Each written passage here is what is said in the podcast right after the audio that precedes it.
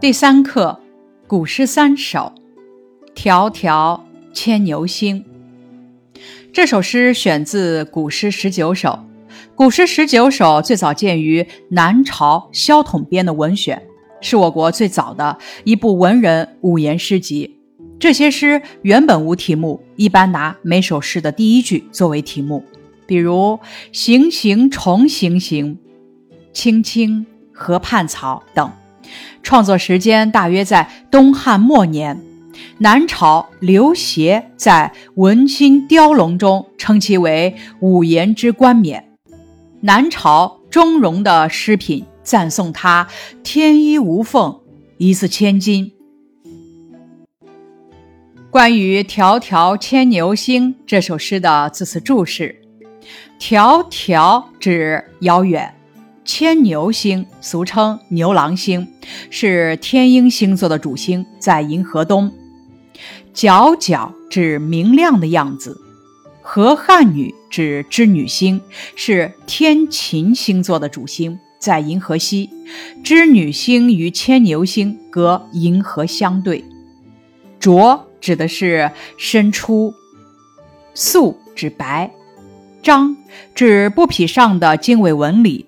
在本诗中指的是布帛，涕指眼泪，札札指织布声，注指织布机上的梭子，零指落下，盈盈指清澈晶莹的样子，脉脉指含情凝视的样子。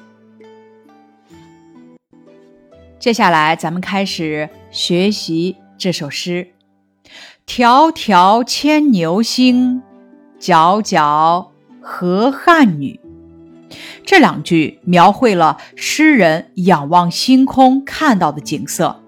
迢迢表明牛郎星和织女星相隔很远，皎皎写出了织女星洁白明亮的样子。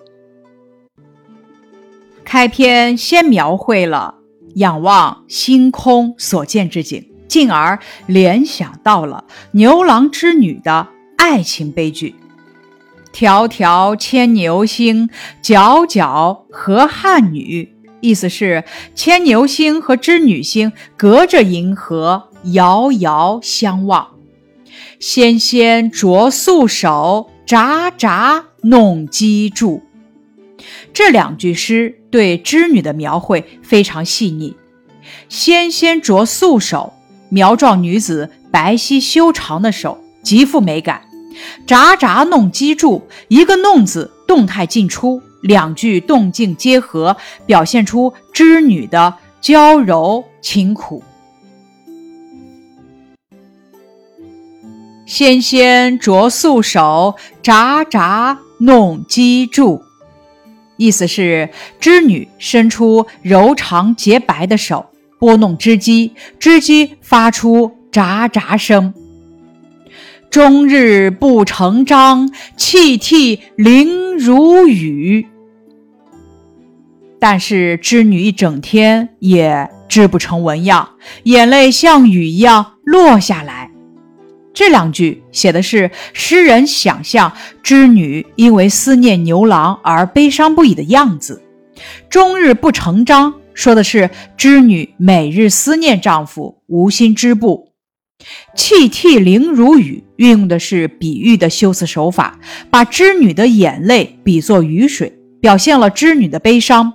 从中咱们可以感受到她对丈夫的思念。这两句诗明写织女，却暗怜牛郎，意在点出织女的心理活动，说明织女无果的原因是织女在思念着她的牛郎。河汉清且浅，相去复几许？这银河看起来又清又浅，可两岸相隔又有多远呢？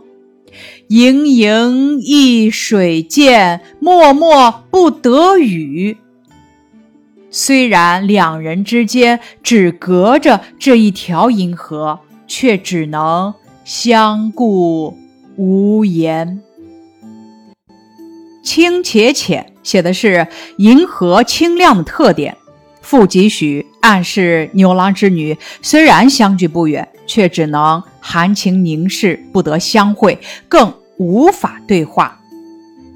最后四句诗写的是诗人的感慨，体现了织女牛郎的离愁哀怨，从不成章到不得语，隐忍静默中蕴含着强烈的情感，含而不露，反而增强了其感染力。《迢迢牵牛星》这首诗借牛郎和织女被银河阻隔而不得相会的神话传说，表达夫妇之间的离情别意，也可认为是一种相思而不可得的愁绪。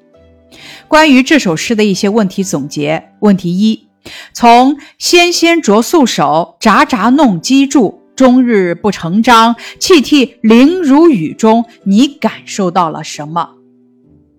我感受到了织女的悲伤和她对丈夫的思念。问题二，这首诗中用了很多叠词，请你找出来，并且说一说其表达效果。叠词有“迢迢”“皎皎”“纤纤”“札札”“盈盈”“脉脉”，这些叠词的使用渲染了气氛。细腻传神地描绘了种种情态，引发读者的想象。